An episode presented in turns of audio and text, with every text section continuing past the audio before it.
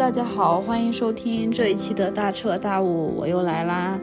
可能因为最近的人生相对来说比较快乐，所以想和大家多唠一唠，希望也把这种情绪传递给你。其实准确的来说，也不是快乐，应该用幸福来讲更贴切。然后我也不太知道，因为我总感觉就是快乐，它一般形容的是一种比较短暂的兴奋的，就是那种哈哈大笑的状态。但是我呢，好像最近也不是那种状态，相对还是比较平静的。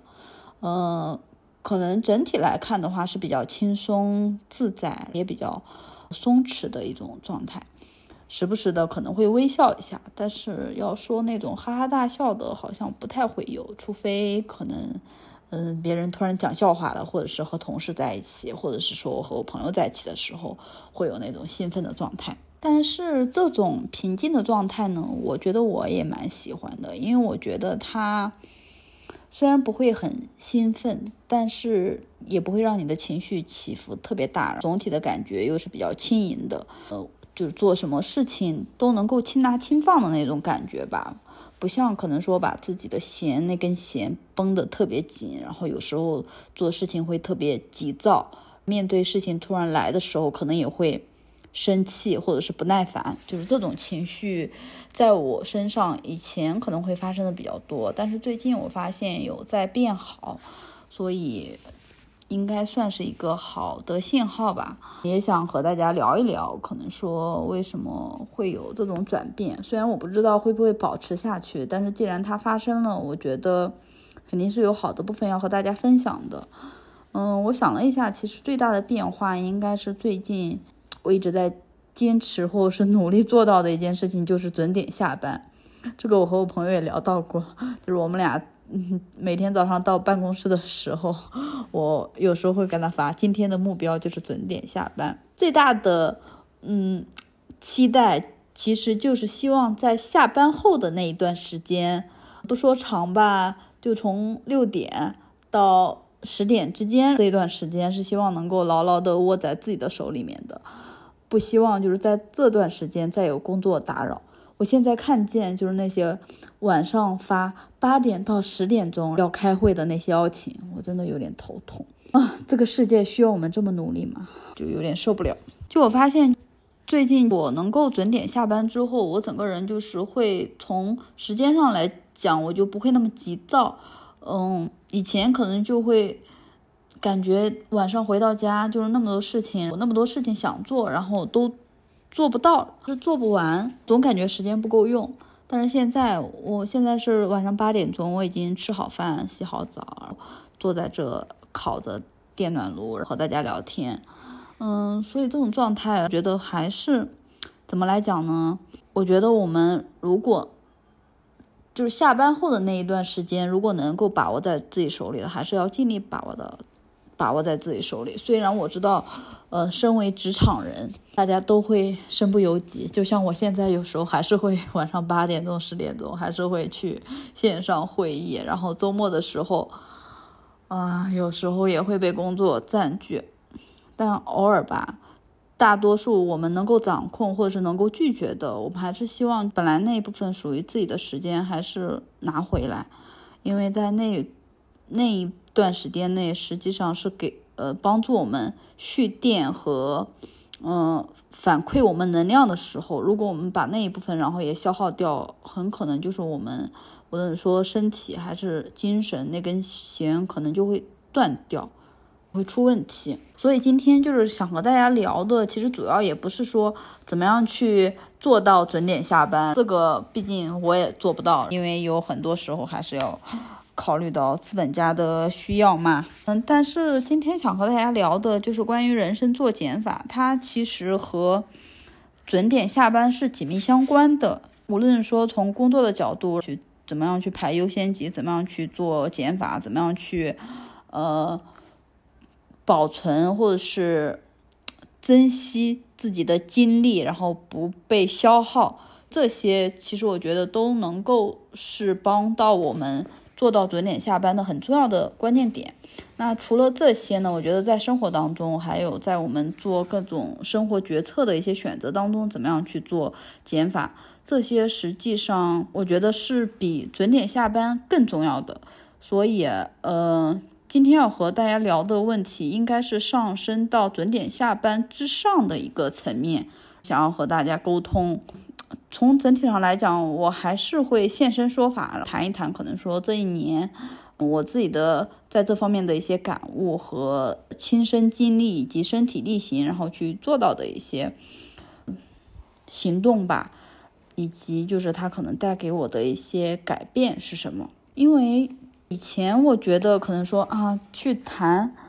做减法，这个好像就有点七老八十的感觉。我们现在可能说还都是大家应该都还比较年轻，二十左右或者是二十几岁，然后。呃，这个时间段想要更多，或者是不停做加法的时候，怎么突然就要做减法？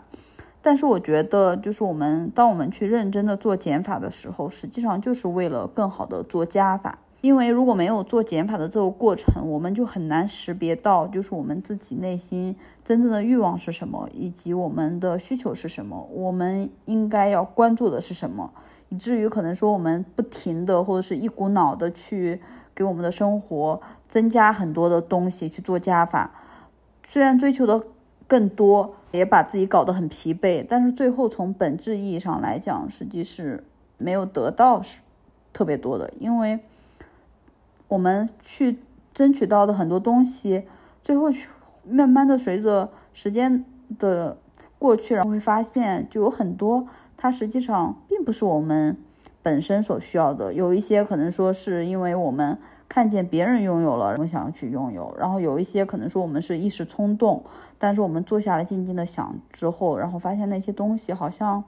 嗯，也不是我特别频繁去使用，它给我带来的那些愉愉悦感也没有那么强，最后就是我们的精力和也好，或者是金钱也好，都会被浪费到这些，嗯。本来没有必要的东西上，好像就是我们追求的时候，好像是兴致满满的，其实就是不加选择的去要更多。那今天和大家聊的这些内容，我觉得就是让我们有所选择的去追求，不是说让我们完全变成一个和尚，啥也不要了。那就是 现在大家就什么都不用做了，大部分人应该还是做不到的啊，无欲无求的状态。那我们就拉回来，欢迎进入我们的正题，进入我们的人生减法游戏。那第一道关卡呢，就是梳理我们的企业文化价值观。这一个在上一期的播客内容里面，我和我朋友聊到的一个词，就关于我们个人的企业文化价值观，就怎么理解呢？如果大家有在企业里面有工作过，应该都知道。大多数企业一般都会有企业的文化价值观吧，一般都是几个关键词，什么平等、友爱、协作，或者是什么拒绝冲突啊等等这一些词。那对于我们个人来讲呢，实际上我们也需要有这些关键词，因为企业它为什么要有这些关键词呢？因为它要树立它的范儿，或者是它要打造它的文化气息是什么样，向要向外界传递什么样的信号。也就是它想要成为什么样的一个形象，是靠这些呃这些词去塑造的。那我们从我们个人来讲，我们为什么要梳理这些企业文化价值观呢？我觉得从外在的角度来讲的话，当你坚持这些人生态度和原则的时候，你的气质也好，或者是你给别人的那种内在的感觉，它肯定是会呃由内而外的散发出来的。那如果从更内的角度来讲的话，就完全不考虑，就是我们给外界的人传递什么样的呃自己的形象也好，我觉得它最大的价值应该就是帮助我们自己做取舍了，因为这些关键词实际上就是你最看重的部分。关于未来怎么样去做一些人生比较重要的选择，哪怕就是生活当中的一些小的一些决定，好，我们都是要去，因为我们。作为一个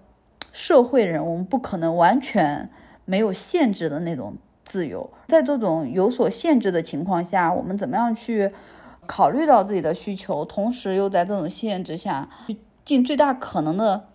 满足自己真正内在的，或者说我们本质上所需要的那种需求，这是需要去做取舍的。怎么样去做取舍？我觉得要和我们的人生态度和原则是要去考虑清楚，然后可能说才能够帮助我们做出，呃，比较符合我们内在需求的一些正确的一些决定吧。那就是在上一期的播客内容里面呢，我也只是和我朋友浅浅的聊了一下我们各自可能有哪些关键词，也没有去特别深度的和大家去沟通。借这一期播客内容，就是我自己也特别，呃，把我的人生态度和原则，就是我的企业文化价值观稍微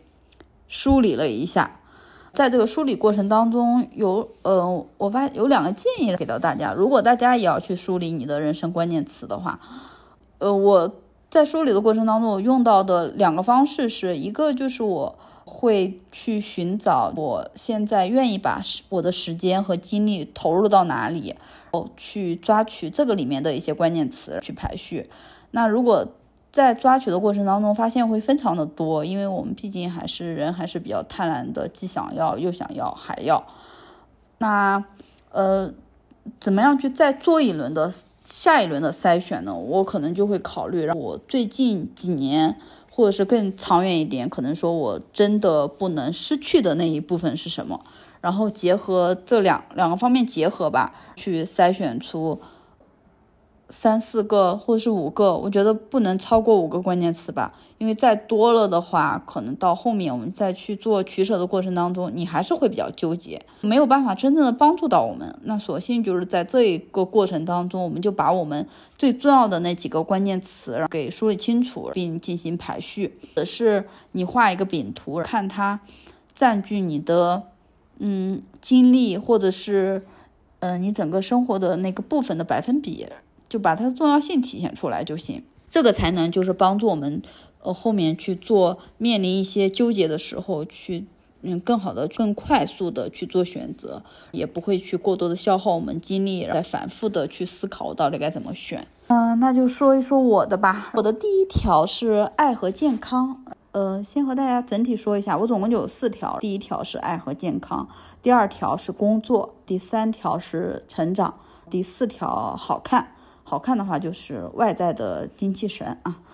一个一个和大家介绍一下我的，希望对你也有启发。那首先，爱和健康本来它是两个关键词的，但是我觉得它其实对我来讲是同样重要的，很难去做出取舍。如果到时候真的面临纠结的时候，可能我再去再去做排序吧。但是目前我觉得这种发生的情况还是比较少的，所以我现在就暂且把它放在了一起。那就爱这一点来说的话，我觉得它是我的精神支持系统，它包括我的家人，包括我的朋友，也包括我的兄弟姐妹。但是他们每个人对我来讲，他们对我的支持是不太一样的。虽然可能有些话我会和这一部分的人然后去做交流，有一部分可能说我需要他们的支持。每个部分给到我的支持和帮助，也不能说帮助，应该就是那种精神的力量。嗯，不太一样，但同样的是，他们都是我愿意花时间去深度相处的那种关系。嗯，这个就和我们通常意义上那种社交上的浅关系的朋友啊，或者是关系啊，就不太一样了。虽然我们迫于工作也好，或者是社会的人的一些生存的要求也好，我们会在社会上会塑造很多的一些。所谓的朋友，或者是呃工作上的一些那种商务关系吧，就有很多这种浅关系。我们可能很多时间花在那里，但是实际上，他对我们而言，那个种关系就是比较浅的，不会去做深度或进一步的沟通。但嗯，当然不排除就有一些可能说工作上的同事，最后也变成了我们比较重要的一些。一朋友的一部分，这个就排除在外了。但我想说的就是这一部分的他的支持系统，可能说和我之前的那种社会上的那种浅关系是不太一样的。最大区别就是，嗯，可能社交浅关系它是会消耗我们的能量的。可能说，如果你要去应酬的话，你吃完一顿饭，可能你的精力就会被消耗。但是和我们的家人、和我们的朋友、和我们的兄弟姐妹在一起，我们是放松的。他们和他们的沟通会滋养我们，会给予我们能量。所以我觉得，就是这一部分的关系对我来。对我的幸福生活来说，应该是非常重要的。在这里，我觉得我要插播一句《纳瓦尔宝典》里面的一句话。我突然间在翻我的笔记的时候，有看到，嗯，他在里面说，就是在我们一无所有的人生当中，如果至少还有一个人无条件的爱着你，然后你的自尊心就会得到极大的保护。那我觉得，就是我的精神系统这一部分的。能量，或者说我这一部分的关系，它于我而言的价值就这里。在我一无所有的时候，可能他们还会给到我一些支持。这种支持可能说不局不仅限于金钱，也包括其他方面的一些支持，不会让我倒下。OK，那和就是爱同样重要的就是身体健康，因为它是我的躯体支持系统。那如果说可能说我没有精神支持系统，是空有一副身体框架的话，那就是行尸走肉。但如果我只有一副只有一个灵魂，然后没有这个躯体的话，那不也是很吓人吗？所以我觉得就是身体对我们而言和这个精神两个就是完全不可分割的。尤其是今年，觉得就是身体这一块儿，以前可能说我还没有太多的。意识到它的重要性，因为从我自己的身体的抵抗力啊，或者是身体素质上来讲，相对来讲还是比较健康的吧。无论说大毛病小毛病，还是比较少。哦，这话好像不能乱说，但是确实啊，以前没有，呃，没有太重视这方面的事情。但是今年就吧，虽然我新冠的时候恢复的也还可以，但是后面有几次。小的一些毛病，例如可能头痛，或者是肠胃痉挛，以及就是可能新冠的那些带来的一些浅的后遗症。虽然这些小毛病也不会让你就是难受到去医院的那种地步，但是我觉得它对我的生活还是在带来的一些影响了。就可能那那天我都没有办法去做什么事情。无论是说我多么内心多么想做那一件事情，呃，工作也好，或者是我在家里面，或者是我和朋友在外面，再好看的风景，再想吃的东西，就是旁边有再有意思的人，可能我的注意力都没有办法集中在那些方面，只能是被我的那种身体的不舒服所吸引到，我的注意力只能在那个方面，你没办法去平静下来去做其他事情了。所以，就是如果我们想要拥有内心的那种平静，去想要做事情的话，我们的身体首先要是一个平静的状态。所以，爱和健康这两个对我来讲，应该是生存的第一重要，也是最重要的部分。那第二个呢，我把工作放到了这里，因为目前。嗯，我现有的工作对我来讲还是我比较重要的支持系统，应该是不仅是比较重要，应该是现在还是比较单一。我的呃核心的经济支柱就是我的工作，所以它能给我带来我的经济基础，决定上层建建筑。如果就是可能说呃工作呃或者是我失去了收入来源的话，可能我生活其他方面都会受到一些波动。就是不得不说，就是金钱，大家现在应该都不会觉得谈钱恶俗了啊？为什么呢？因为就是金钱从某种意义上来讲，它就是能够赋予我们内心的平静。这种平静就是能够让我们追求其他事情的时候毫无，嗯，或者是更多的自由吧。如果我们没有金钱，或者是现在我。呃，生活上有很多无法得到保证的话，我现在可能也没有办法坐在这里，然后平心静气的和大家去聊天，或者是我再去，嗯，想办法去做其他事情。可能我的那种视野，我的注意力又完全被这一个短缺的地方所占据。所以从这一点上来讲的话，我们生活嗯，可能各个方面，就是我们的企业文化价值观的部分，可能说你有最重要的部分，也有次等重要的，可能会有一二三四这种排序。但是我觉得，就是你假如说你梳理出来你的企业文化价值观有五个部分的话，那这五个部分可能就像五个手指头一样，有长有短，但是你绝对不能可能说某一个方面特别短板。那如果这一方面特别短板的话，那就说明，就你最看重的部分，然后这一部分它是缺失的，你可能因为它的缺失，你就没办法去关注到其他方面，你也没办法去聚焦你的能量，因为如果它是一个平衡的状态的话，你的能量就像一个木桶可以储存下来，但如果这一部分然后是缺口的话，你的能量可能就会往那个缺口去，呃。流向那个缺口，你的注意力就完全会关注那一点。所以就这个是谈到金钱这一部分和大家讲到的，就是我们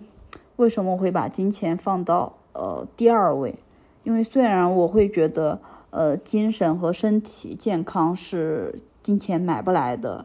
但是为什么要把它放在第二位？因为我觉得它真的很重要，起码对我而言，对于我这种可能说普通上班族吧。如果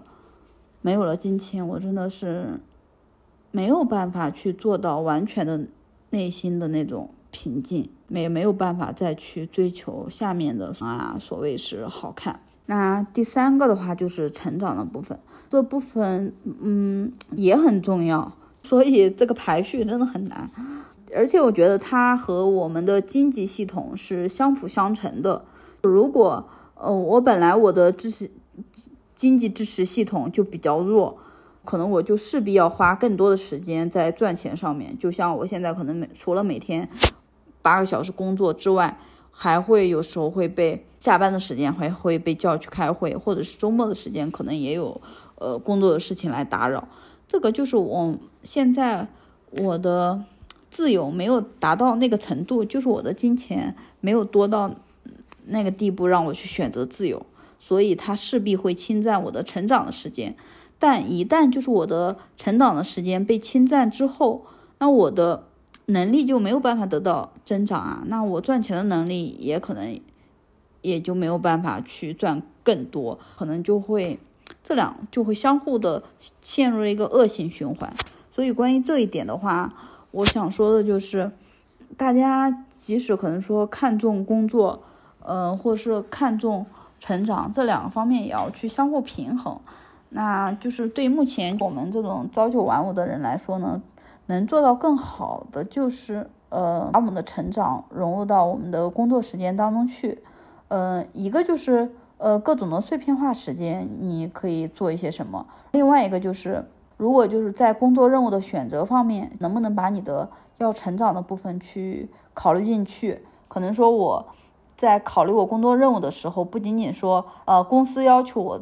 去做这个，或是老板给我分配的任务，我的目的就是把这个任务完成，老板满意就好。那做完这个事情，是不是对你的成长是有帮助的？还是说你每天都在不断重复的做那些事情，可能对公司来讲，然后是完成了一件事情，但实际上对对于我们自己的能力是没有任何帮助的。那我觉得就是这种工作可能。嗯，过渡一段时间，然后是好的。但如果你真的想追求成长的话，长时间处于这种状态下，可能就感觉时间会被这一这种只只能赚钱，但是这种时间的效率就是太低了。但终究可能说看大家自己想要去怎么选择吧。嗯，我感觉就是可能我说的也有点片面，我不知道，可能说大家。对于如果你不想对成长这部分看的比较，呃，不那么重视，就好比就是，呃，如果你的工作，然后它虽然说对你的成长没有帮助，但是它就是能让你赚钱，你的经济系统是稳定的，你也不用担心我成不成长会让我。获得精神上的愉悦，我也不考虑就是成不成长，是往是让我未来的经济收入会增加，然后这方面你都不考虑的话，那成长这一部分你可以就呃放到后面，或者是放到最后，或者是你完全就是可以这一部分不考虑，那就随心所欲。我想要去做一些对自己成长有帮助的事情，就随性的去做；不想做的话也没有关系。这个可能就是要看自己大家自己的情况了。对我来讲的话，可能说第三个就是成长，那第四个的话就是好看。好看的话，我觉得就是在拥有了上述的。呃，部分之后，我希望就是自己外在是一个精神、精气神饱满的人。嗯，那这个方面可能除了嗯保证健康的一些运动和饮食之外，可能还需要就是花时间去保持身材、护理皮肤呀，然后研究穿搭呀等等，以及就是你生活周遭的环境的一些布置，让它就是看起来更加愉悦。这一部分实际上。我觉得做起来不那么费力，因为就是我的兴趣也喜欢做这件事情吧，所以我唯一担心的可能就是我在这方面花太多的时间和注意力以及金钱，所以我把它排到了最后。可能说在我未来的精力分配及金钱上的分配上，我就会去让它去作为补充项，不会作为优先嗯优先选的那行动。OK，这四个方面，我目前就可能说，如果我的企业文化价值观是一个饼图，或者是我自己的那个精力分配是一个饼图的话，可能就是会分为这四个方面，然后有个三六九等进行了一个排序，然后大家也可以去梳理一下自己的，然后因为梳理清楚之后，对未来就是这即将到来的二零二四，你要去做什么事情。你要去关注什么，都会有一个比较清晰的一些指导。这样的话，可能也会能够缓解我们的焦虑。更重要的就是我们能够在未来的减人生减法游戏当中，这些关键词可能就能够帮助我们去做选择和取舍了。所以接下来可能我会和大家具体分享一下我目前实践过的一些嗯人生减法游戏。第一个，我就是我还是想和大家先讲关于金钱分配方面的做减法，因为，嗯，这个方面是我最早最早开始做的，但可能说感悟也是最近才开始有的。我的做法就是，我从每个月固定我的生活预算开始，就像我们以前就是上学每个月会有生活费一样，现在可能说也会给自己设定一个。嗯，固定的消费的额度，我就会每个月的生活开销基本上就是在一张信用卡里面，当然也会有一些灵活的现金，这两部分加起来，可能说我要让它基本上处于一个范围之内。这个就是大家听起来就是感觉有点平平无奇啊。从这个做法上来讲，确实是的，因为我过去几年也基本上是这样做的，但是感受我觉得是和之前是有不同的。就我过去这样做的话，我觉得把自己搞得好辛苦啊。即使就是后来收入多了一些，预算也稍微提高了一点，但是我还是觉得钱不够花，每个月会花超，要么就是有时候也会搞得分期啊，最后搞得自己还很紧张，很有呃焦虑感，觉，也会 PUA 自己，为什么又花多，真的就会责怪自己嘛。反正就是过得不那么开心。也不是说不开心吧，主要就是感觉过得紧张兮兮的，不那么轻松。嗯，因为后来我发现最大的问题，实际上就原原因就出在了有些不该花的钱我花了，该花的钱我在那儿去使劲的克扣自己，然后这就会让自己处于一个压力的一个状态之下。就像就是我打开衣柜里面可能会有好几件我。去年或者是我今年才买的衣服，可能我穿了一两次，我就不再喜欢它了。但是如果就是我这个月的电费多交了一百块钱，可能我就要心痛的要死。这个时候就是在纠结这个电费我到底花在了哪里。这个时候你的那个精力就会被挤压，就是你两个事情放在一起的时候，你就会发现感觉真的没必要。我少买一件衣服或少买两件衣服，这个月的电费不就自由了吗？为什么我要在这件事情上去纠结？所以现在就是我还是会设定预算，但是它的变化呢，就在于就是我现在我的取舍或者是我的原则教会了，可能我要抓大放小，那些细枝末节不要太在意了。但是那些开销比较大的地方，或者是你过去支出比较多的地方，有感觉无用的地方，可能就要想一想怎么样去压缩。我我开始就试图，呃，想用我的企业文化价值观来给大家去做描述和分享，但是我发现好像有点不太适用了，我就稍微有点调整，就是我。在我做金钱分配的这一个部分，我的几个原则是，呃，第一个就是维持生活的这一部分，就像我的水电煤气、我的饮食起居以及家里的一些开销等等。呃，第二位就是和我的企业文化价值观是一致的，就是健康和爱这部分我要怎么样去投入。第三位还是成长，第四位是好看，第五位加了一个兴趣爱好。就从目前来看的话，关于健康和爱和成长两部分，就是掐头去尾中间的这个部分，实际上我虽然看重它，呃，但是实际上他们占据我的那经济支出这一部分还是比较少的，所以我完全不 care 他们，想花就花，然后有了需求就去满足，就不太是占据核心支出的部分。所以我最大的调整是把那个维持生活和我。后面的关于好看和兴趣爱好的这两部分的支出稍微关注了一下。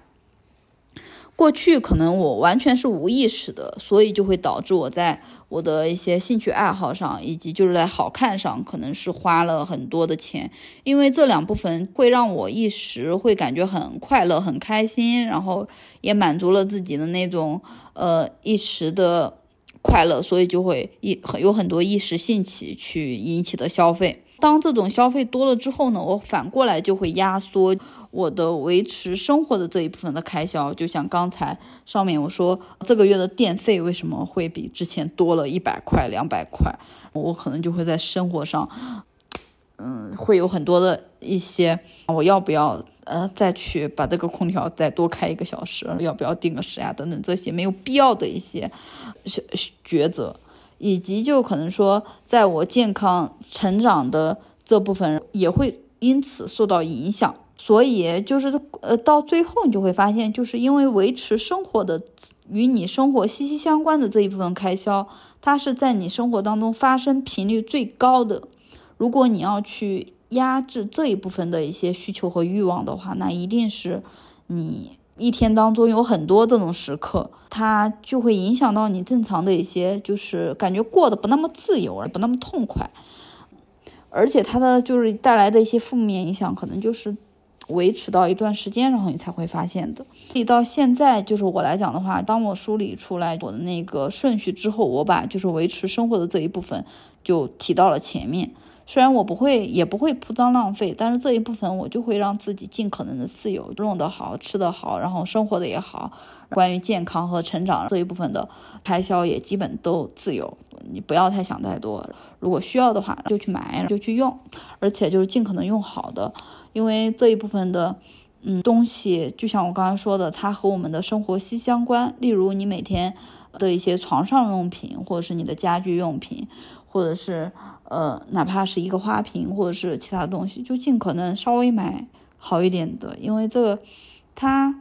呃是经常出现在你的视线范围之内，或者是你经常要去触碰它，要去和它有有发生交集的这种东西，你如果将就的话，然后第一次、第两次你可能还能忍，到第三次的时候。这种就是你每天发生交集的东西，你总有一刻，然后你是会忍不了，然后想要去把它替换掉，你更好、更好的，你更想要的那一个。所以从最后来讲的话，其实是浪费钱的。所以就一次到位，最开始就尽可能买相对呃品质比较好一点的，自己相对比较满意的部分。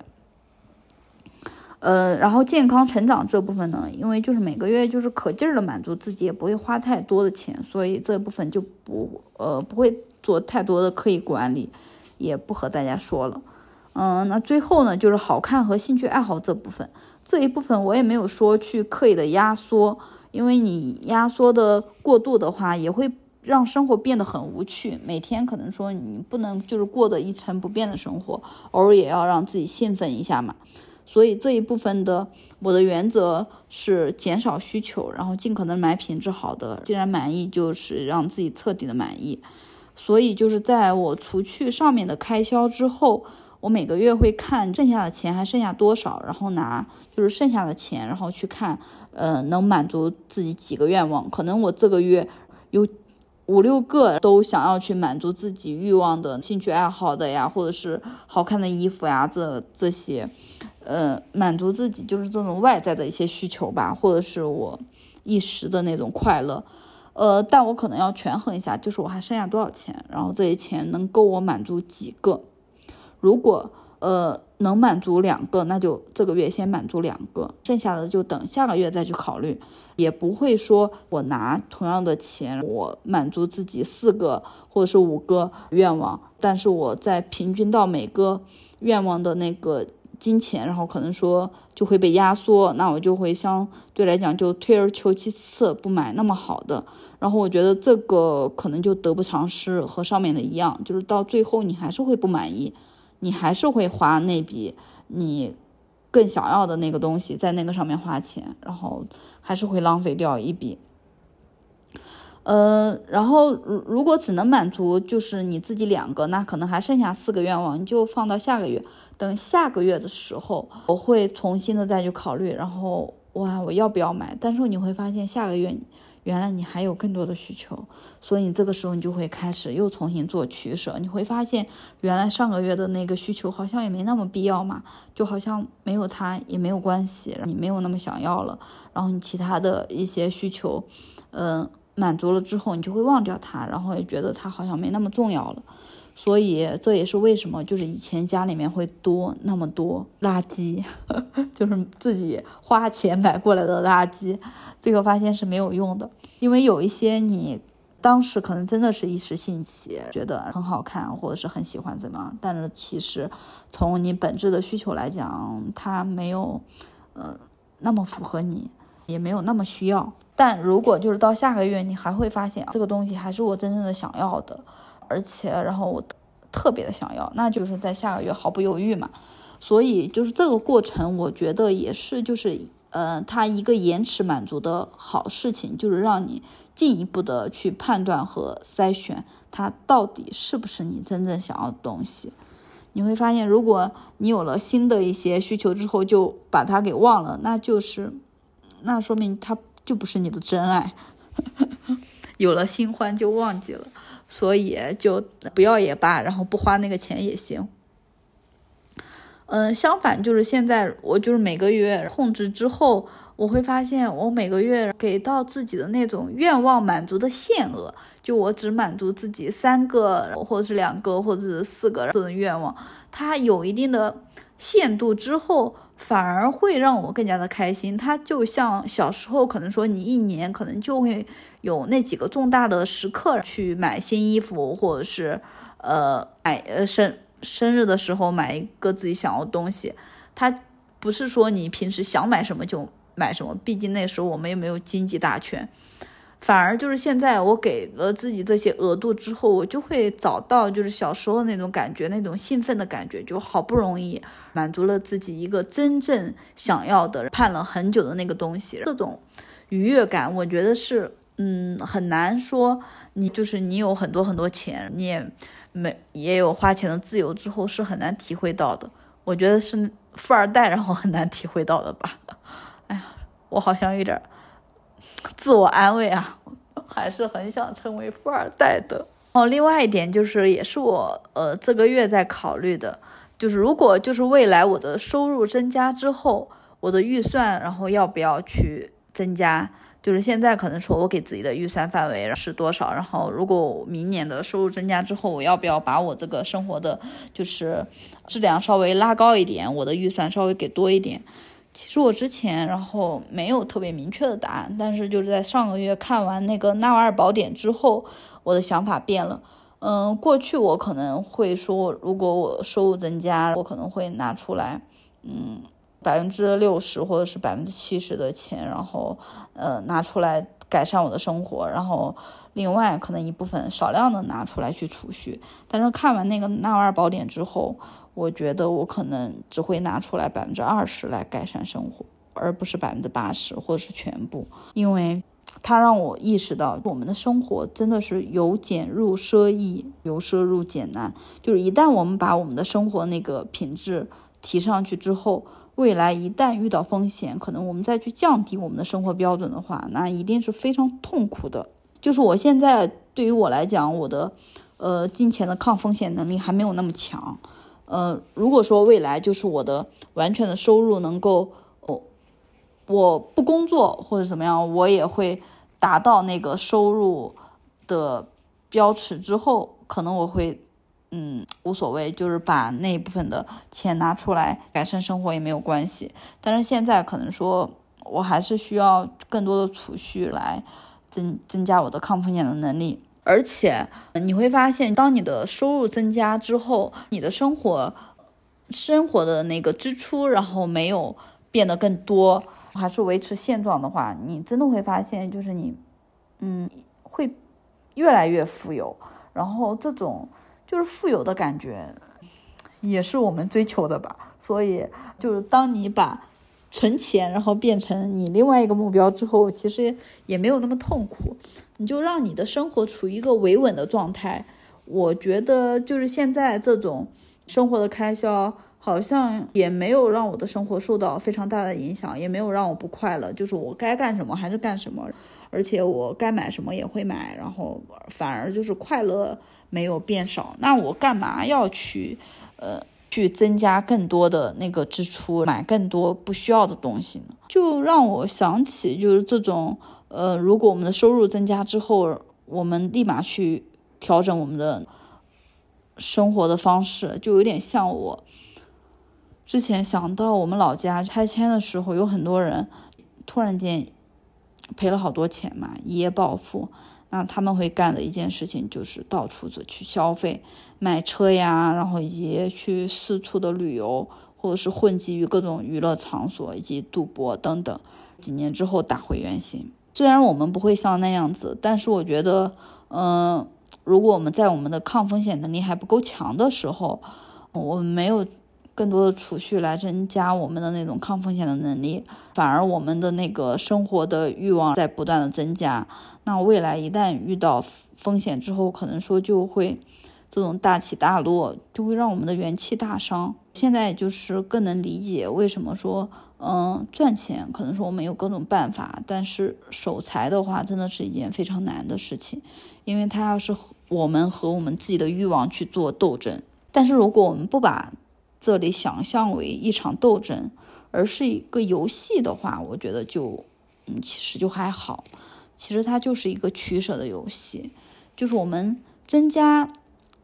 我们的支出之后，它可能那种快乐感也没有，并没有。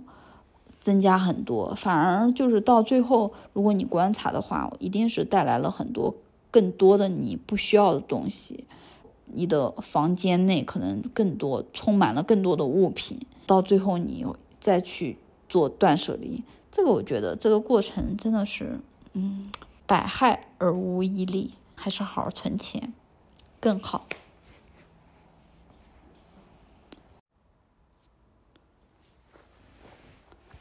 OK，那我们进入下一趴啦。下一趴第二个部分，关于精力分配去怎做，怎么样去做减法的。嗯，这一部分实际上是和我上面提到我们的那个企业文化价值观，我们个人的那个人生态度和原则是可以完全匹配来去执行和取舍的。就拿我自己的每一天来说的话，嗯，一天可能说。三分之一的时间，然后都在工作上面，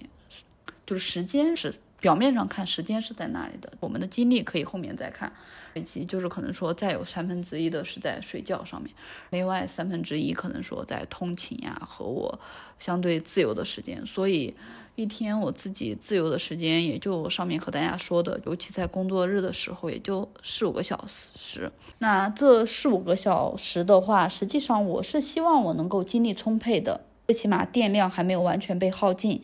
以以至于我能够好好的，还有精精力去做一些事情，例如现在就是在录播课，我还是有精力，然后和大家去聊的，或者是我还可以去做一些运动，这一些其实我们真的不能说我们不愿意去坚持呀，我们怎么那么嗯不自律啊等等，因为所有的我觉得就都是和我们的精力所挂钩的，就像过去在我没搬家之前，实际上我通勤的时间相对来讲。比较近，也就半个多小，嗯，半个多小时有点夸张，可能说我稍微磨蹭一点，可能说四十分钟吧，就相对于我现在来讲的话，还是能够省掉差不多有半个小时的时间的。所以一天单从通勤上来讲，我就能够省下来一个小时。那过去我的状态是怎么样呢？我觉得我每天下班后，虽然我到家的时间比现在相对要早半个小时，但是我回到家后基本上就。想躺在沙发上，不想做什么事情，包括可能说吃饭，我可能就稍微糊弄一下，点个外卖，或者是自己随便吃一点，根本就不想花心思去呃煮点梨汤啊，或者是给自己做一顿比较相对可口的晚饭，就但凡多做一点，就感觉就没有力气。但是现在可能说，我回到家之后，可能我就马不停蹄的就开始弄吃的，弄完吃的，稍微休息一会儿，就去洗澡，剩下的时间还有精力去干干其他的事情，然后睡觉前还能够能够静下来看一会儿书，就是从整体的生活状态上来讲的话，我觉得是比之前更好的，所以这个也是我为什么要和大家和大家说，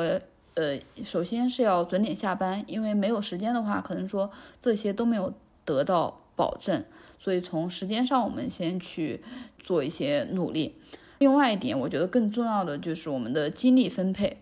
哪怕就是我们每天都是在办公室待八个小时，但可能说这八个小时就是每个人是怎么样去度过的，然后可能一部分取决于别人去做，取决于你的工作环境，但另外一部分我觉得是取决于我们自己的。我们有时候是有权去选择。就例如一些聊天，你要不要去加入？一有一些争论，你要不要去发表你的意见，去和大家去有这种嗯消耗精力的一些对话，这些都是我们可以选择的。但是以前就是可能说我们都无意识的会被大家那种呃群里面的一些对话卷入，或者是其他的一些工作无谓的一些争执所影响。就拿我自己来说吧。我现在可能说，有很少的一部分工作是帮我们 CEO 去，嗯，做他们他每他是在运营他自己的那个个人的视频号的这一部分，也实际上也算我们公司的品牌的一部分，所以我有呃大概很少很少，就百分之五吧，可能都不到这一部分的工作量是帮他去呃看一看视频号它的内容的一些选题，以及可能说给到他的一些内容支持和整理，呃。虽然它占我的就是整体的工作量不大，但是我每次把那个内容和选题发到我们群里面之后，它会引起的讨论还是比较多的，大家都会去发表意见，而且这个群里面，然后既包括 CEO，也包括我的 N 加一和 N 加二的老板。都在，然后包括我其他的一些同事，他们发表一些评论或者是一些意见，你说你到底要不要去加入讨论？以前我可能就会被被带入，他们可能会说，哦，这个选题应该这样做会更好，或者这个选题不合适，怎么样？然后我就会发，就会花很大的。精力去想怎么样去回复他们每一个人，然后为什么他们说不合适，为什么我觉得是合适的，我怎么样去要说服他们等等这一些。但是现在我回头看，就是这一项工作，它第一，它占了我的工作量很少的一部分；第二，它从我个人的成长上来讲是没有任何帮助的，因为是从也不能说没有任何吧，但是最起码就是不会有特别直接明显的那种帮助，因为。它大部分的是我之前的一些能力的一些复用和我能力的一些迁移。第二呢，它从绩效的角度上来讲的话，它是我从我的责任上来讲，我如果从绩效的角度，它是没有任何或者考核没有任何关系的。这一点虽然有一点功利啊，但是我从这个角度就是想告诉大家，我们要全方位的去看待这件事情，再考虑去怎么样去花。花费我们的精力，那也当然也有时候我特别想给他一个好的选题，然后想要去呃把这个内容做出来，那这个实际上就已经和我的成长是挂钩了的。所以从整体的角度上来讲的话，我觉得他实际上没有必要，不能说不值得，呃，但是最起码是没有必要去让我去耗费很多没嗯不需要的。那能量是在这个上面的，可能如果从正常的角度上来讲的话，就是大家在群里面这种热烈的讨论，应该算是工作氛围应该是算很好的。然后如果大家的这种相互的碰撞，可能也会给我带来新的启发。但是现在我觉得有些时候我们需要去抓大放小。如果你从这个拆解的角度上来看的话，它就占了百分之五都不到的工作量，而且它的影响对我们的个人的影响是那么微乎其微的部分。那我们要在这花耗费百分之五十的精力，或者是百分之三十的精力在这个上面，最后你看不到结果的时候，你一定会觉得这个工作做起来怎么？那么的让人痛苦，或那么的消耗，就是它不能进入一个正向的循环，然后最后一定是得不偿失的。其实对这件事情本身也没有好处，一定会让你最后对这件事情反而会有怨言。反而现在，如果我以以一个比较平常的心态去看待它，我去完成它，去争取的，去做自己该该做的努力。但是如果也没有达到想要的效果的话，可能我不太会就去纠结，去和大家去呃做过多的争执啊，这一些可能我就不太会做了，因为就是没太大必要。可能我最重要的就是看一下我们 CEO 他可能对这个内容。就通过不通过，或者是他有什么改善建议，我看一下他的想法，可能我再去改善，或者是再去做决策就 OK 了。其他的可能说大家发表评论，可能我适当的回应一下，但是可能也不太不再去做什呃过多的回复和解释了，就嗯不那么重要，It's nothing。就这些可能对于我们的影响，如果就是不那么大的话，就放过吧，没有必要去纠结。但是如果就是我没有经过这样的拆解的话，我们很可能就会陷入，嗯，群里面那那大家的回复当中。可能我一上午的时间有一两个小时都会在和大家说，然后为什么我会这样想，以及就是这个内容我为什么觉得要做，为什么会觉得大家会想看等等这些，因为都是我自己的猜测，我也没有办法去保证，反而就是在这种。想要去证明，或者是想要去和大家，嗯，有一些讨论出来的这种过程，我觉得是非常消耗的。可能这一点和大家讲的话，因为工作内容可能会有差异，大家不太能够理解。但是另外，我觉得有一个例子，呃，应该大家都会经历过。就假如说我们在工作当中做了一件事情，可能收获了有十个人的好评吧，或者说在我们社交平台上吧发了。呃，发了一条朋友圈或者是一个自己的照片，然后大家都可能有很多人就是评论，十个人评论都非常的，呃，点赞啊，或者是怎么样其他的好评，但是有其中一个人可能说发出了那种质疑或者是一些嗯相对不友好的评论，你可能一天你都会在纠结他为什么会那样看我，他为什么会那样评论我，但是换个角度上来讲，就是我们一天的精力。我们要花在很多地方，那一个朋友圈，实际上它只占了我们生活很小很小很小的一部分，百分之一可能都不到。但是我们可能就是会因为这一个评论，会让它毁掉我们的午餐时间、我们的工作时间、我们以及我们和家人相处的时间，可能我们都会把那种情绪带入其中，就真的没有必要。有些时候。就可能说我们做了就做了，我们努力了就努力了，其他可能说外在的一些看法，大家的评论，嗯，或者是带来的一些结结果，就稍微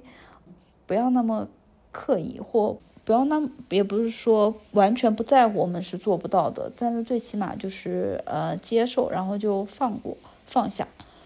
嗯，这个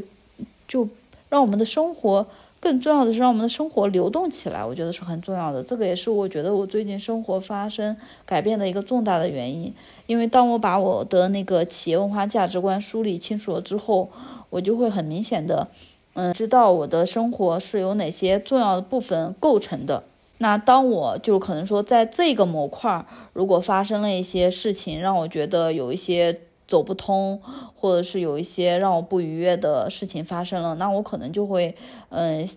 尽量快的流动到下一个模块里面，我会发现，在下一个模块，当我跑起来或者是我 run 起来之后，整个事情前面的那一部分，然后我发现也没有那么在意了。如果就是真的很在意，可能我就稍微就是留意出来一块的时间去梳理它。嗯，以及就是去做一些沟通，尽量让那个情绪消解掉，千万不要让那一部分的情绪去去把我们整个的生活的节奏全部的打乱，让它沉浸在我们生活的所有的部分。这个我觉得就有点得不偿失吧。是就是我为什么说，就是我们在工作当中，可能说，嗯，一个是看我们能不能。就尽可能准点的下班。另外一点就是要保证，就是我们在工作，更重要的是，我们虽然都是坐班八个小时，或者是在外面工作八个小时，但是这八个小时究竟的消耗我们多少精力，然后这个是我们可以去尽可能的去把控，千万不要让那些既不重要也不紧急，对我们的影响也没有那么大的那些事情，反而把我们的精力消耗掉。呃，在面对一些消耗我们精力的事情的时候，稍微多想一想，它有没有必要。如果没有必要的话，就暂时先放一放。就千万不要，就是让我们上班八个小时，仿佛上班了十二个小时，甚至十五个小时，精力的过度的消耗。这样的话是没有办法让我们下班之后还有余力去做其他事情来补足我们的阳气。就会让我们变得血亏。第三个部分的话，其实也和就是精力分配是相关的，就是我们的注意力的分配。因为我觉得，就是我们怎么样去让我们的工作高效起来，或者是让我们的嗯每天能够稍微准点的去下班，这个和我们工作当中的注意力分配是相关的。就是如果说精力分配它是一个相长相对长的一个时间段里面去做权衡和取舍。就是一天呀，或者是一周啊，我们怎么样去分配我们的精力？但是注意力的话，它更像是当下的每分每秒的这种精力的和我们的这种专注的力量的一种分配，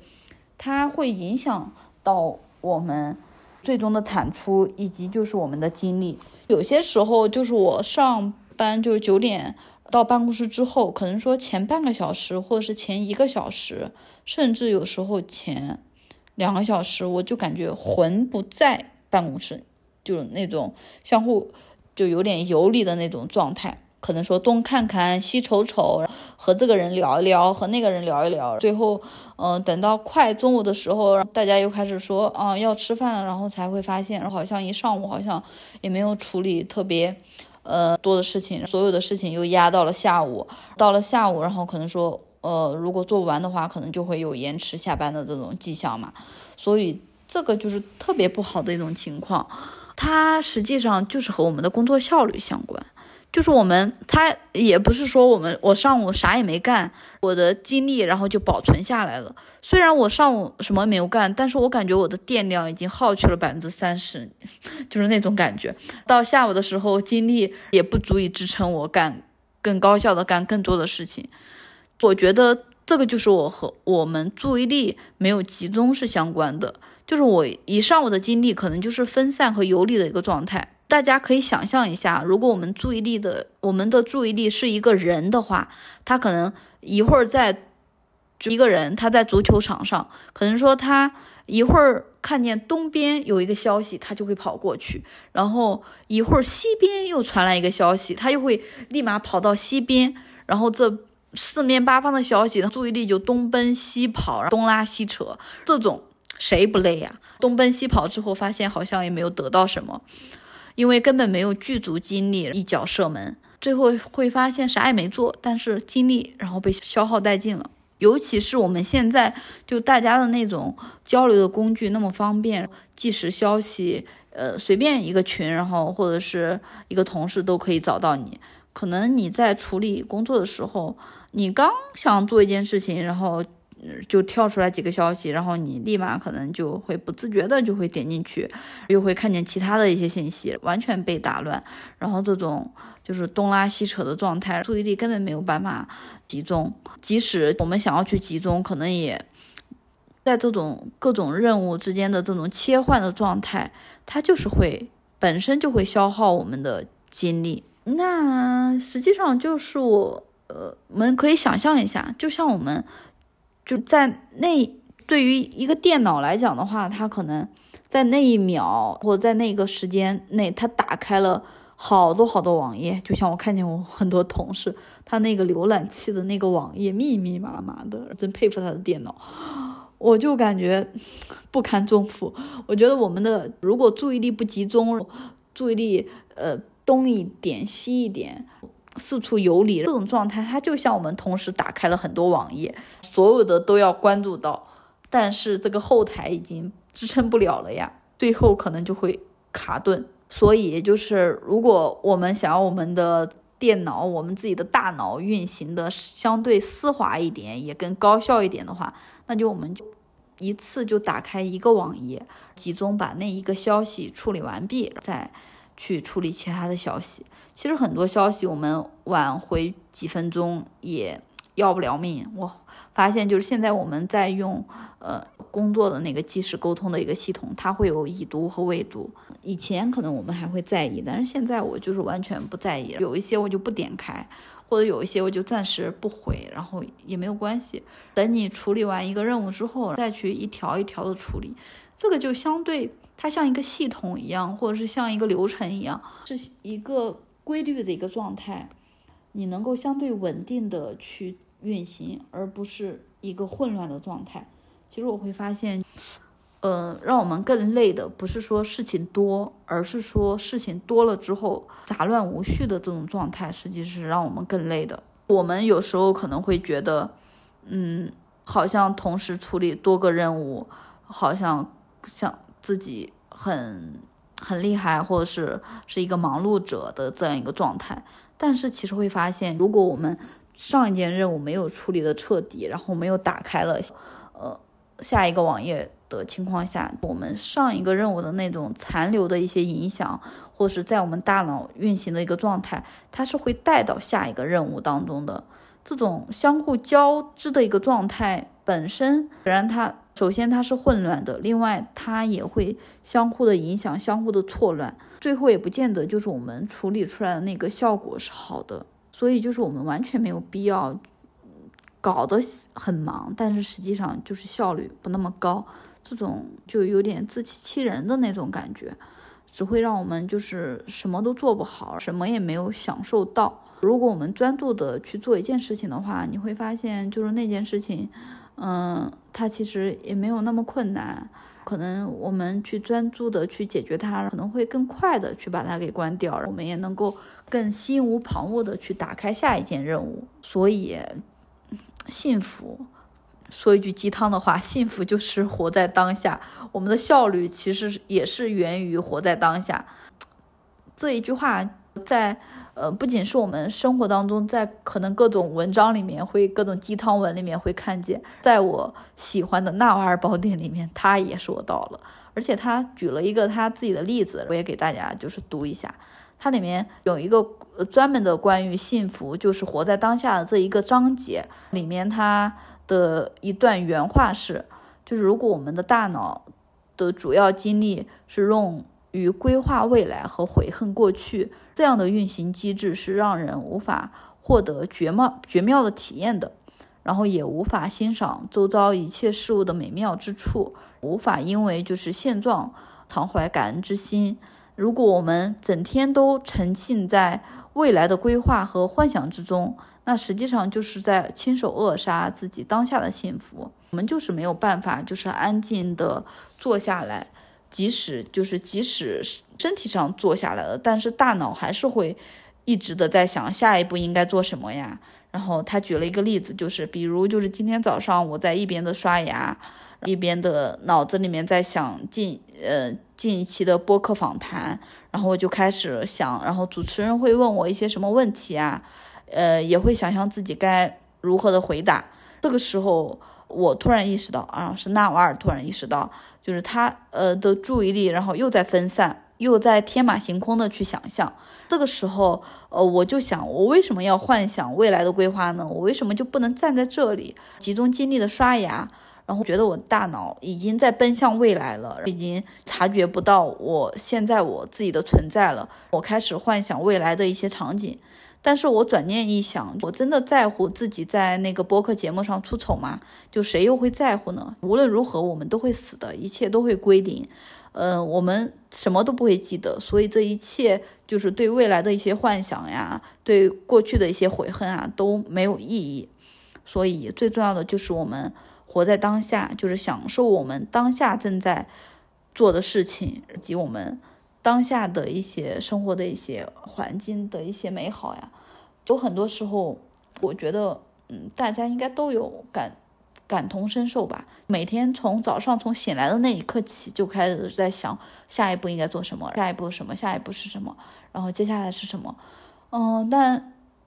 从来没有在我们做那件事情的时候，完全忘掉了过去，也不去想未来，就去专注我们手头正在做的那件事情。这个是虽然会很难，完全不想。但是我觉得，如果我们做好规划之后，那我们就按照规划去做我在当下做的事情。等到这件事情做完了，就按照规划再去走下一件事情就好了。没有必要去把我们的思虑完全的去花费在我们呃在悔恨过去也好，或者是忧虑未来这些事情上面。我自己就是现在会在工作当中运用到的一个方式。如果就是我在做某一项工作的时候，发现就是我的注意力在四处的飘荡和游离的时候，我可能会尝试就是那个深呼吸，先让我的注意力回到我的呼吸上来。这个时候，它首先不是飘在外面的，呃，虽然没有飘在飘在我现在做的事情上，但最起码它回到我的身体当中，回到我自己这个人上面了，然后再。把我的注意力再调动到我当下在做的这件事情上，相对有一个过渡的状态，不要让自己左顾右盼，也不前后张望这种状态。好的，看一下哦，还有两条要和大家讲。第四个的话，在情感生活上去做减法，情感的话还是局限在男女之间的那种。呃，恋爱之间的这种感情，就是这在这里，就是我们不谈其他方面的一些情感。其实关于这个点，我自己也没有想好特别准确的表达方式，或者是想要去和大家传递什么。但是我还是有一些，嗯，自己就是当下，嗯，随性想起来我过去的一些经历，得到的一些我我自己的对自己的反思。和希望能够和处于我同样年龄阶段的姐妹们，或者是呃男生们也 OK 啊，分享和交流吧。这一趴，所以就讲到哪里算哪里。嗯，首先就是想和大家讲的，就是我近半年来，就是我对我从我自己身上，我最大的感受就是，我对于认识新的男生就不那么迫切了，可能就是和我。在我第一期播客里面和大家分享的那半年的相亲，一段相亲的那个经历是有关系的。但是现在就是大家如果再有身边的人在和我介绍对象，或者是介绍男生让我去认识，呃，让我去尝试去接触的话，我心里的想法就是先让我歇一歇吧。我真的现在这种状态，我就是想和自己好好相处一下。但是回过头来想，就是其实也不仅仅是说我想要和自己相处，我或者是我累了，我更多的实际上是因为过去无论是上学期间的恋爱也好，还是工作之后的一两段恋爱也好，他们已经就是消耗掉我就是恋爱热情的很大一部分的能量了。那我可能后面。我剩下的仅存的对爱情的这个热情，或者是我这种嗯想想要的这种期盼吧，可能就剩下那么百分之三十或者是百分之四十。那我就是关于这一部分的能量，我就想让它好好的储存着，等我真正的认识了，或者是我呃接触到了一位我真正的觉得。嗯，是合适的人的时候，把我这些能量全部投入，就不想再在没有结果，然后这种完全就是为了呃应付别人也好，或者是敷衍我自己也好，这种相处上，然后耗费过多的精力了。或许可能这个时候你会对我说：“那不相处的话，怎么会知道合适不合适呢？”我特别认同这一点，我也同意你说的。但是，呃，所以就是现现在我也不会去排斥说完全的排斥认识新的人，也不排斥约会，但是我更多的是会顺着自己的心意走，而不是说如果不合适的话，要不要再多留一些时间相处呀，再多留一些时间认识呀？可能从我自己的那种感受或者是我认知上来讲的话，我觉得到这个阶段。如果我们还没有进入到下一个阶段，或者说我们彼此还没有，呃，所谓的那种感觉的话，那可能就是真的没有必要再去做过多的努力和尝试了，因为这个东西就不是说你努力就可以做到的。如果我们自己在妄自的去投入自己的期盼，觉得啊，我再去试一试，或者再了解了解，再投入一些情感，呃，到里面可能就会。好，然后如果我们留着这种希冀在，或者是这种盼头在的话，就会发现最后我们又消耗了自己的能量和热情，但是最后实际上也是，我觉得很大可能是不会有不会有收获的，那就等于说我又去把我的热情给消耗了。我不知道关于这个部分我有没有讲明白，嗯，我想一想啊，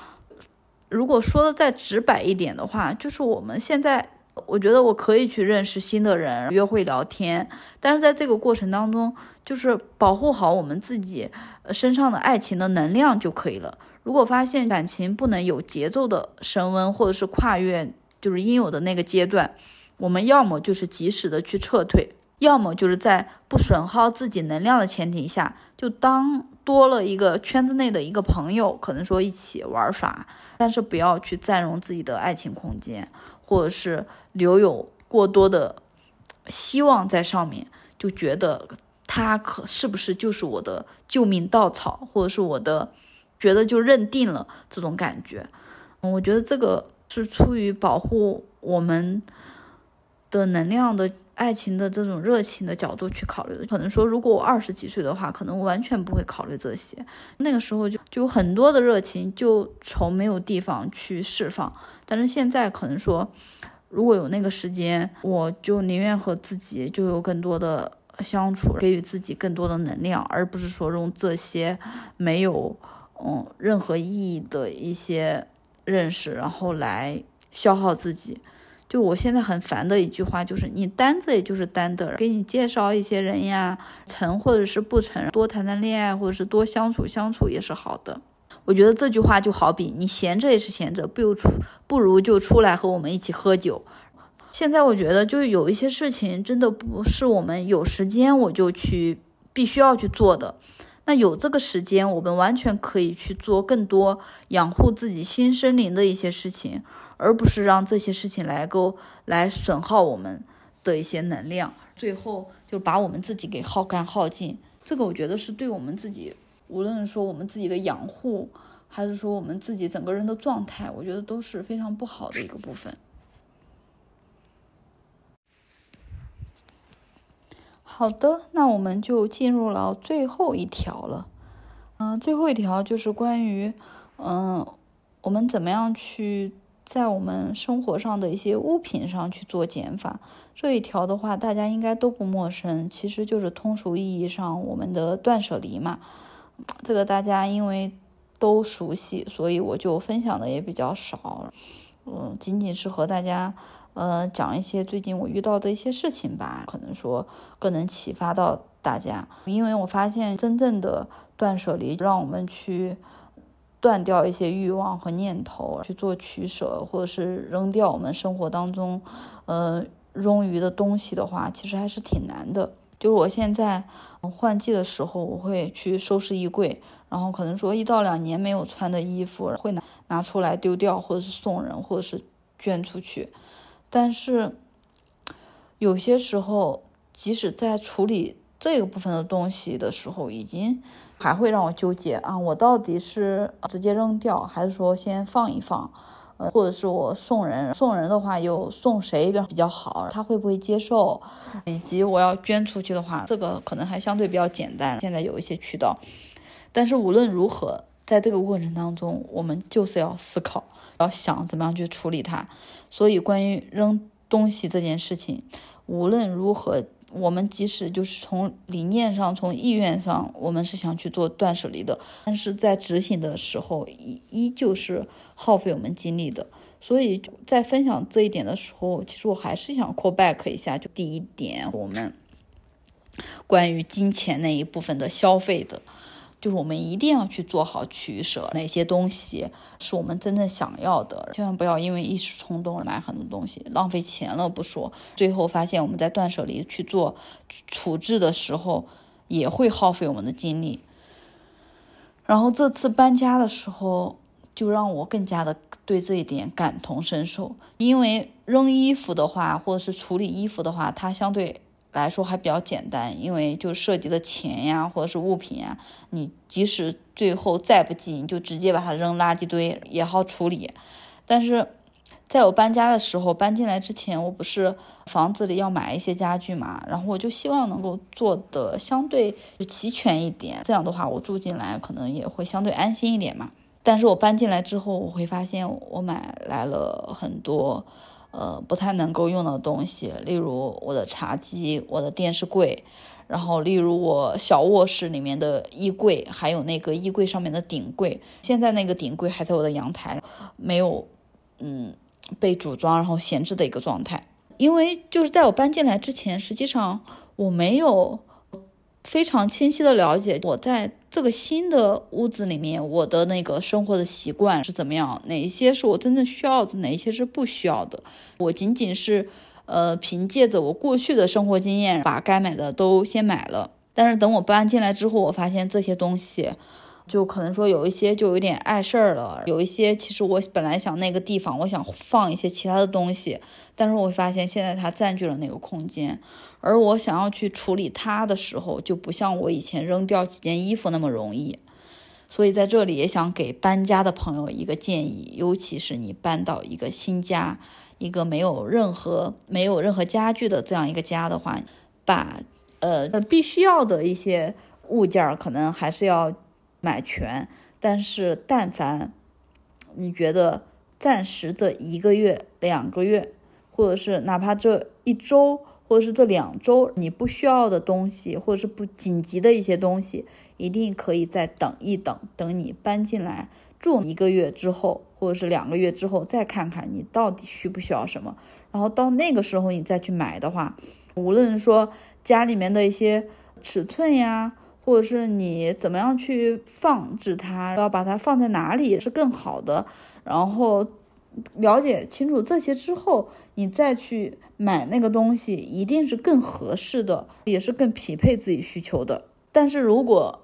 我们在之前就慌里慌张的买了这些之后，就会像我现在的结果。所以我觉得，就是我们对物品的需求，实际上真的没有那么紧急。现在就是外面买东西。或者是网上买东西也非常的方便，我们完全可以更从容的去购买，不需要那么着急。所以，关于物品的断断舍离，一个就是还是要回到我们的第一条原则，就是我们的消费首先要断舍离，在预算的限制里面去取舍，去找到自己真正需要的东西，真正的喜爱的东西，不要为生活增加烦恼。然后，另外一点的话，就我们。嗯，买东西需要更加从容一点，不要被那种外界的营销所误导，然后什么不买优惠就没啦，或者是你今天然后不定的话，可能说未来就没有再好的机会，或者是再这个这个是限量版的呀，等等，这些我觉得都是，呃，不能说全部是陷阱，但是我觉得大部分都是给我们设置的，让我们去快速购买的一些钩子。我们需要再冷静一点，在消费的这种情况下，如果有一个东西我们。犹豫了很久，到底要不要买这一点，然后也是我想要和大家去分享的。这也是我搬家之后的一个感悟吧。就是我觉得，就是如果一个东西你犹豫了很久都不知道到底要不要买，可能说这一段时间你一直在纠结，也一直在选购，但是都没有下定决心要不要买，那我就觉得可以不买，因为钱在我们手里，它是灵活的。好处置的，但是如果物品我们一旦买进来之后，它再去处理它，首先它是一件很烦恼的事情。另外就是我们买进来之后，我们如果处理不掉的它的话，就是看见它就会觉得啊，又浪费掉一笔钱，也会就是增加很多烦恼。就拿就是我自己来说吧，我搬进来之后，我嗯，我之前在上一个租的房子里面是有一个书架的。搬进来之后，这边就是我，因为当时也不紧急，所以就没有买书架。我就想等我搬进来之后，然后再买。我觉得这个决定是我当时最冷静的了。然后我搬进来之后，就把我的那个书就随意的堆在了我沙发旁边的一个呃位置，正正好好。我就在想，要不要在这个位置上摆一个书架呢？然后从我搬进来到现在，每个月几乎都会有几天是在看书架，看着看着就会看见小红书上面其他人关于布置呃书架的方式呀，或者是。打造书房的一些方式啊，等等，这一些又会被感觉好舒服呀，又好羡慕啊，要不要自己也弄一个？这些受影响，看了多了之后，就会更加的纠结，我到底要买一个什么样的书架？最后发现我到现在也没有就做出那个决定。然后现在我决定就不在这个上面浪费时间了，我就不去选购了。然后我会发现，就是没有它其实也还好。那就等未来，如果我真的看见。一见钟情的书架之后，我可能就会毫不犹豫的把它买进来。那个时候，我觉得就是对的时候。就是现在的话，就是我我反而会找到了一个更好的处理方法，就把我的那个电视柜搬到了我那个空的卧室里面，把它放在了墙边，我的书就靠在了那个墙边，堆在了那个电视柜上面。反而我觉得也觉得是一个很好的处置方式。一方面就把我。客厅又空出来了一个地方，我可以在这个地方去做运动呀，或者更多事情。另一方面，也把我的书从我的沙发旁边挪过去了，我它有一个单独的一个位置。这就是我暂时找到了一个两全其美的方法，就会发现你的生活完全没有受到影响。我不花那个钱，生活也会过得很好，你也会找到一个更加合理的。也让自己相对愉悦的一个方式来应对它，就是有很多钱。我现在觉得，就是我们名义上觉得好像很开心，但是实际上花不花其实也没所谓。相对来讲，就是再冷静一点。如果真的很纠结一件东西，纠结了很久的话，我觉得就暂时放一放吧，其实没关系的。如果你真的很想的话，可能它。未来就在某某一个时刻出现，你就会毫不犹豫的去买下它。总之，我觉得我们需要的实际上远比我们想象的要少。无论说从物品上，还是说从精神需求上，或者是从我们整体上的金钱呀，或者是更多的我们这些欲望的角度，我们的欲望就是看似那么多，但是真正和我们需需求相匹配的，其实没有那么多。这也是其实符合我们过幸福生活的一个原则吧，就是我们的减少我们的欲望，增强我们的呃能力和收入，然后这也在这之后，我觉得我们的生活其实就是可以过得，其实可以很充裕，根本没有必要像过去我设定什么一个月要花多少钱，最后发现自己过得那么苦哈哈，为什么每个月有时候还会把。开支增加一些，最后会发现还是不够花。如果你再去，嗯，扒拉自己家里面的东西的话，就会发现原来买了那么多不需要的东西。自己的欲望好像很多，但是实际上没有多少是符合自己真正内心需求的。我们就是被那些源源不断被冒出来的那些看似是是符合我们需求的那些欲望给控制了，就是来感觉就像那些消资本家想要赚我们钱的钩子一样，把我们给控制住了。如果我们再不冷静一点，可能我们完全就会被他牵着走。所以大家完全可以去梳理梳理自己的呃企业文化价值观，然后自己最看重的是什么，梳理出来几个关键词，尽量的去给自己的欲望去做一些限制吧。这样的会发现，原来我们生活本可以很轻松，本可以很充裕的，但是为什么我们被这些欲望控制之后，反而过得那么紧张，又不那么自在呢？完全没有必要。OK，那今天就和大家聊这么多了，已经快要九点半了啊！那祝大家今天也生活开心，希望大家也能够过上呃我们名义上富裕的生活吧。就是我们时时间也好，精力也好，金钱也好，其实都可以很充裕和富裕的。然后。底层的原则就是减少我们的需求，减少我们的欲望，尤其是那些不必要的需求。那就这样啦，拜拜。